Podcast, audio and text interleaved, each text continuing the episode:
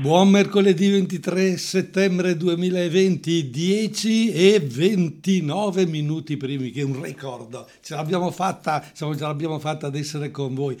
Eh, lo so che purtroppo in questo momento gli ascoltatori avranno pensato eh, quello non c'è, oggi non c'è, c'è solo musica, chissà verrà, non verrà. Eh, purtroppo capita così, quindi questa mattina sarà una diretta abbastanza anomala, nel tempo ridotta, però abbiamo un po' di minuti a disposizione e vogliamo far tesoro nel nostro cammino sulla comunicazione di cose preziose, preziosissime. E naturalmente salutare chi è stato, come dire, costante nell'aspettarmi, benissimo, grazie, complimenti. Quelli che invece hanno pensato ad altro, eh, va bene, complimenti anche a loro, spero di ritrovarli in un'altra puntata, in un altro appuntamento.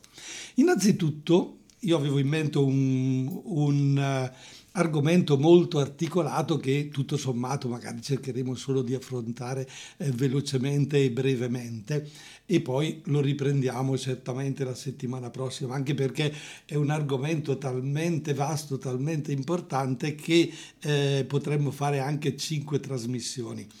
E, eh, è un po' il proseguo dell'ultima trasmissione sul significato delle parole, sull'importanza delle parole le parole che pronunciamo, la comunicazione che facciamo con le nostre parole sono uh, talmente importanti che eh, se non le capiamo, per esempio, io posso parlare in questo momento con delle parole che voi non capite e quindi la comunicazione non avviene. Io posso anche eh, che pensare che voi avete capito e allora vado da un'altra parte ancora e siamo a giocarci le cose. Ritrovare le parole per capire e ritrovare le parole per farsi capire. Perché noi siamo convinti che basti aprire la bocca, basti parlare e dall'altra parte la persona senz'altro capirà tutto quello che diciamo. Eh? Questo è importante. E allora parto, prendo lo spunto da uh, una parola che mi è stata detta due sere fa da parte di una signora e dice ah mi spiace stasera non posso riascoltare la trasmissione perché lei la riascolta di solito il giovedì sera alle 20 perché erano le 20 e 30 l'ho, l'ho sentita appena partire e poi sono dovuta uscire perché stasera abbiamo la riunione dei catechisti e quindi me la sono persa. Quando potrò riascoltarla? E poi aggiungeva alle signore ascoltatelo perché parla e gli dava gli orari, ha fatto la pubblicità e tutto, e poi ha detto una frase che mi ha colpito molto e che mi ha fatto riflettere. Ecco perché vi parlo proprio del capire, del farsi capire. Eh, ma a volte devo smettere tutto quello che sto facendo in casa e mettermi lì, concentrarmi ad ascoltare perché gli argomenti, le parole che dice sono talmente importanti e talmente impegnative che se non sto attenta perdo il filo. E invece la radio dovrebbe essere una cosettina un po' più leggera, una comunicazione più diretta che non dovrebbe distogliere la persona che in quel momento eh, sta, per esempio, eh, sistemando il letto oppure ah, sta pensando alle cose di casa e quindi la radio fa compagnia come la canzonetta, sappiamo, ci piace la canzone, benissimo, la mettiamo sotto, la ascoltiamo alla radio, però nello stesso tempo la nostra mente può andare da un'altra parte e poi ritorna ad ascoltare e i tempi di attenzione radiofonici sono davvero pochissimi e ristretti. E in questo momento io ho già superato il tempo utile, ho già parlato troppo, do spazio alla canzone e poi, e poi ci sentiamo, vero? Non scappate, io ci sono, resto e anch'io ascolto la canzone con voi e poi cerchiamo di capire come ritrovare queste parole per capire e farsi capire.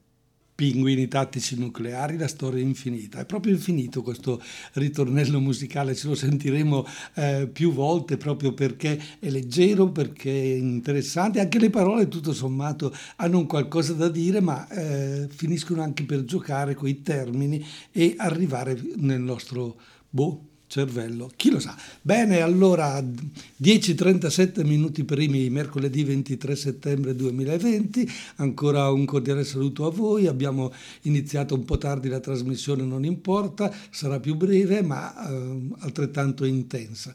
Se volete telefonarmi in diretta è lo 030 27 31 444, se invece ascoltate la trasmissione in un orario diverso, in un giorno diverso da oggi mercoledì 23 settembre, mi spiace per per voi, se avete voglia di telefonare ve la dovete tenere perché eh, il telefono squillerebbe a vuoto. Occorre la, la contemporaneità e la presenza, la registrazione invece ci permette però di capire, di riascoltare magari le parole, di confrontarci e magari ascoltate più volte facendo la moviola di una frase alla prima volta che l'abbiamo ascoltata, boh, abbiamo capito una cosa, l'abbiamo riascoltata, abbiamo capito qualcosa e qualcosina in più e magari la terza volta diciamo ah no, non ci avevo pensato, forse il significato più vero è un altro. E questo ci fa dire come le parole sono importanti, bisogna trovare parole con il significato giusto, quello che vogliamo dire. Non è facile trovare la parola giusta per quello che è il nostro pensiero. Eh? Proviamo ad andare nella letteratura e troviamo un certo Carlo Levi che scriveva ai tempi mh, nei quali più ce- la più celebre pubblicità di Carosello diceva che basta la parola, chi ha la mia età se lo ricorda, basta la parola, non occorre guardare il prodotto, eh, basta il, il marchio, basta dire il nome di quel prodotto e tu sta tranquillo che c'ha la fiducia, basta la parola. E Carlo Levi diceva attenzione, le parole sono pietre. Le parole sono pietre, sono cose che possono lasciare il segno. Poi c'è un'altra persona importante che negli stessi anni faceva un'altra affermazione, o meglio spiegava ai suoi ragazzi eh, che più parole avessero conosciuto, più parole sapevano eh, usare nel linguaggio e più sarebbero stati liberi e padroni del proprio futuro. E qui sarebbe interessante eh, che qualcuno prendesse lo 030 27 31 444 e mi dicesse chi è questo personaggio che in quei tempi ha fatto questa affermazione. Ha detto ai suoi ragazzi che più parole avessero conosciuto, quindi più avessero studiato, e più sarebbero stati liberi e padroni del proprio futuro. Proviamo a ragionarci su questa affermazione, perché se io so, se io conosco il significato delle parole, se io conosco eh, la portata di quello che io dico, io sono molto più libero, ma se so, um, si dice addirittura che la persona media, ma anche chi ha studiato poi del linguaggio con le parole, eh, più o meno ha 400 termini, poi il resto l'avrà studiato a scuola, saprà il significato e poi di alcune parole deve andare addirittura sul vocabolario. Per esempio, non la spieghiamo, ma la parola che sta andando di moda in quest'ultimo momento è la resilienza. Eh, uno dice che vuol dire la resilienza? Qualche anno fa andava di moda la parola empatia, eh, mentre la parola simpatia, sappiamo tutti qual è il significato, la parola empatia o resilienza o anche la parola solidarietà o, o parole anche che, di cui pensiamo di sapere bene il significato, a volte ce le adattiamo alla nostra esperienza e quindi le parole diventano interessanti. Pietre, diceva Carlo Levi, e invece più conosciamo le parole, più siamo liberi e più possiamo affrontare il nostro futuro. Nessuno mi ha telefonato in questo momento, ma ve lo dico io, era un certo prete eh? un certo prete di Barbiana che si chiamava Don Lorenzo Milani.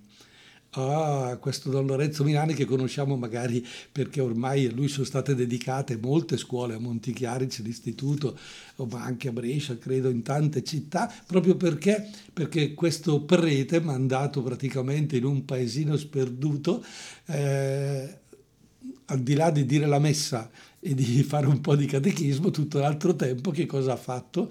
Si è accorto che i ragazzi non sapevano non conoscevano i termini, non riuscivano a comunicare e allora li ha portati in canonica e gli ha fatto lezione. Quindi attorno a un grande tavolo leggevano il giornale insieme, eh, si confrontavano con le idee che i giornali proponevano, eccetera, eccetera. Sarebbe interessantissimo anche oggi fare tutto questo e quindi diventa importante. Il peso delle parole, il loro valore cambia nel tempo al punto che oggi nessuno si sentirebbe di sostenere che le parole bastano per comunicare. Una volta bastava parlarsi, adesso un po' meno, ci vuole molto molto di più. Ci sono le parole con le immagini, le parole con la musica, ci sono parole, parole, anche se possono continuare a far male come pietre. Boh, 10.43, diamo spazio alla Musica? Certo, sono parole e comunicazione anche quella, finché ti va, ci dicono i Tiro Mancino. Vediamo cosa ci va. E i Tiro Mancino ci hanno detto finché ti va, una, una, bella poesia, un bel refrain musicale del pianoforte che ci ha accompagnato con leggerezza anche nel e nello stesso tempo dicendo cose importanti sulla nostra vita. Ecco, la comunicazione ha proprio questo di, di, bello, che mette in relazione le persone e quindi mettendole in relazione le arricchisce perché io prendo di, di quello che l'altro mi dà e l'altro prende di quello che io gli do. E le parole per capire, per farsi capire, sono molto importanti da ritrovare. Ritrovare nella loro forza, abbiamo detto, perché stando attenti che le parole possono essere pietre, oppure, come diceva Don Lorenzo Milani, dobbiamo eh, fare in modo che i nostri giovani ragazzi, ma quindi anche tutti noi, impariamo e conosciamo maggiori termini per essere più liberi e per affrontare il nostro futuro. E naturalmente questo impegno di questo sacerdote è ancora tantissimo, molto, molto attuale. E eh, queste parole però arrivano a noi ultimamente anche proprio attraverso eh, internet, eccetera e eh, dietro tutte queste parole che ci arrivano sui giornali e così, noi siamo davvero convinti che eh, ci sia sempre una persona dietro, no? Se io prendo in mano un giornale, un giornale scritto, trovo che eh, è firmato. Se vado a leggere qualcosa eh, su internet, più o meno vado a, a cogliere nel profilo chi è in una parvenza, un riferimento. Si è scoperto invece che oggi si sta puntando su una intelligenza artificiale che usa le parole per comporre determinate cose. Provate a, a, pensare. Gli ingegneri dell'intelligenza artificiale, proprio nei giorni scorsi, hanno dato una dimostrazione pubblica di come un computer possa a comando scrivere testi, comunicazioni e addirittura capaci di fare dei commenti propri, attingendo con i propri algoritmi a miliardi di fonti costituite da articoli, ricerche e volumi. Cosa hanno fatto questi ingegneri dell'intelligenza artificiale? Hanno dato un tema e l'intelligenza artificiale ha risposto brillantemente. Non ci vuole molta immaginazione per comprendere come questa sia la strada verso una omologazione di saperi e pensieri, lingue standard e un unico pensiero. Perché in fondo se al computer io dico parlami della, so, della società, della politica di oggi, parlami del, dell'amore, lui va dentro in un attimo e poi scrive lui ti scrive delle frasi, ti fa l'articolo da solo e tu togli l'articolo, gli dai tre diritte e lui va. A dove stiamo andando?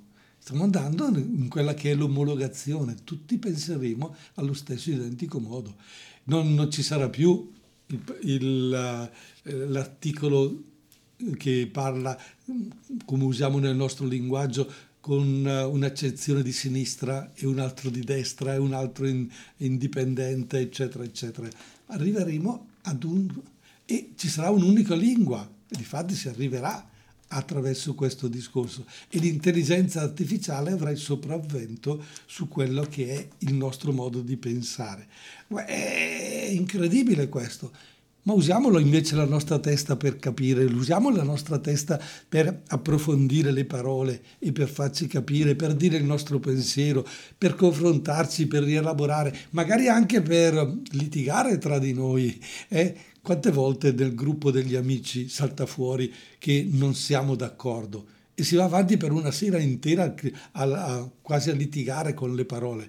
Ma no, ma è così, ma no, ma, no, ma io ho fatto così, eccetera. E poi alla fine del, della litigata, alla fine si arriva comunque a, ad una base di convivenza e ci accorgiamo che abbiamo arricchito il nostro bagaglio culturale, ma abbiamo arricchito anche la nostra umanità e come persone siamo riusciti a fare un passo avanti, siamo riusciti a, a usare le parole per crescere. Bene, allora diamo la parola a Tommaso Paradiso che ci dice di ricordarlo. Ricordami. Tommaso Paradiso con Ricordami, se vogliamo restare nel nostro eh, argomento di oggi che è ritrovare le parole per capire e farsi capire, queste parole che Tommaso Paradiso ci ha detto nella canzone sono parole un po' fuori posto. Abbracciami, non possiamo abbracciarci tra persone che non si conoscono, ci si può abbracciare solo tra congiunti in questo periodo. Poi dice baciami, aia, eh, ci baciamo con la mascherina? Eh, eh, avete capito l'importanza delle parole collegate nel tempo, eccetera. Ricordami, va bene, quello forse eh, funziona di più, le parole nel loro significato e farci capire e ascoltando una canzone così ci viene voglia di abbracciare, recuperare questa dimensione e magari senza accorgercene la nostra mente lo fa e poi diciamo, aia non posso farlo. Attenzione perché le parole oh, hanno, eh, sono molto molto importanti e per capire a fondo, a fondo anche il significato delle parole, eh, un studioso eh, di latino e scrittore, un certo Nicola Gardini, fa una proposta che forse è scioccante. Dice a scuola ci vorrebbe almeno un'ora di etimologia.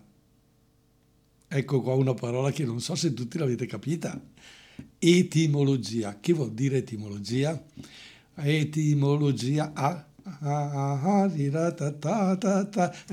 eti, etimolo, è molto semplice, è molto semplice. L'etimologia è il significato della parola, cioè andiamo a spiegare il significato della parola. Per esempio, se parlo di amicizia, studiamo da dove è nato questo termine, allora scopriamo che è nato dal greco collocato in quel periodo, cioè c'è dentro nella, proprio nella parola stessa il significato vero e proprio, che è quella, eh, quell'accostamento di consonanti e vocali che ci porta a diversificare la parola eh, fa riferimento ad un'esperienza e, e ad una situazione particolare in un certo periodo storico e da dove si arriva a.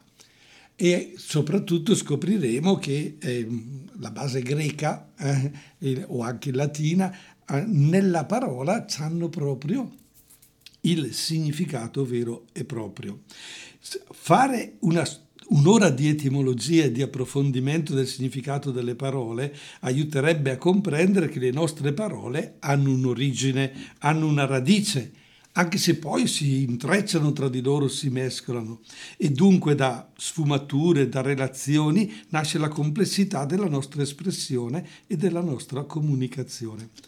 Per esempio, per esempio eh, mi veniva in mente mentre eh, pensavo questa cosa, le parole dialettali nostre, bresciane in particolare, hanno una valenza molto ma molto più eh, forte rispetto alla parola italiana per esprimere un certo concetto. Perché le, le parole dialettali, proprio, dialettali, proprio anche nella, nel suono eh, che ci arriva all'orecchio e nel modo di pronunciarle, si riferiscono a quello che è il loro significato. E quindi ci dicono che le parole sono molto importanti, dobbiamo conoscere a fondo la parola per che una volta capito il significato profondo della parola, la usiamo per farci capire. E io le parole in questo momento le saluto e lascio spazio alla sigla e io vado in silenzio fino alla prossima trasmissione.